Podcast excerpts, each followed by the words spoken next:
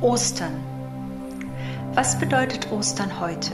Viele Leute freuen sich auf freie Tage, auf Frühling, können es kaum erwarten. Die ersten Narzissen im Garten, Tulpen in den Vasen, Osterdeko, Schokohasen, Eier stechen und ausblasen, Eier färben und verstecken, Eier suchen und entdecken, aufgeregte Kinder als Ostereierfinder, doch der ursprüngliche Sinn, der geht mitunter etwas unter.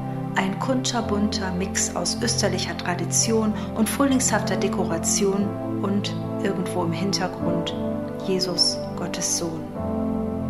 Dabei ist das, was Ostern passierte, so zentral, so phänomenal, dass es unbedingt in den Fokus gerückt werden muss.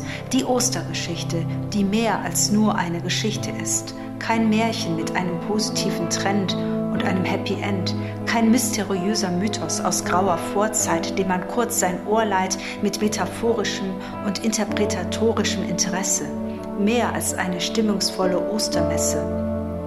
Ostern ist mehr als eine Metapher, die im Zeitraffer verpufft, mehr als frische Frühlingsluft, nicht fabulös oder legendär. Ostern, das ist viel, viel mehr. Ostern ist eine wahre Geschichte, klare Berichte von Zeitzeugen, die bezeugen, das alles ist nicht von Menschen erfunden. Jesus hat den Tod überwunden. Er ist wirklich auferstanden. Er kam nicht durch einen Trick abhanden. Er wurde nicht still und leise auf unerklärliche Weise verhohlen aus dem Grab gestohlen. Menschen haben ihn leibhaftig gesehen, in verschiedenen Situationen.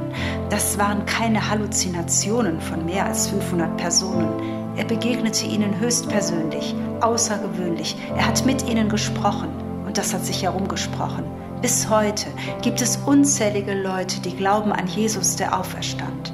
Überall im ganzen Land, auf der ganzen Welt, Millionen von Menschen aller Nationen, aller Generationen bezeugen, dass die Auferstehung real ist.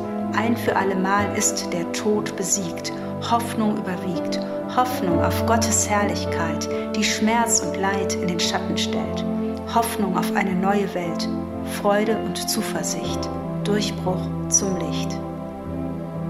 Die Ostergeschichte Kreuzigung und Auferstehung, eine 180-Grad-Drehung vom Dunkel ins Licht, Augenzeugenbericht, mehr als eine Legende, ein überwältigendes Ende, weil Gott seine Hände im Spiel hat, weil Gott eine Wende zum Ziel hat. Es gibt ein gewaltiges, nachhaltiges Nachspiel mit einem grandiosen Schlussakkord. Das Grab ist nicht der letzte Ort. Der Tod hat nicht das letzte Wort sondern das Leben in Gottes Ewigkeit für alle Zeit.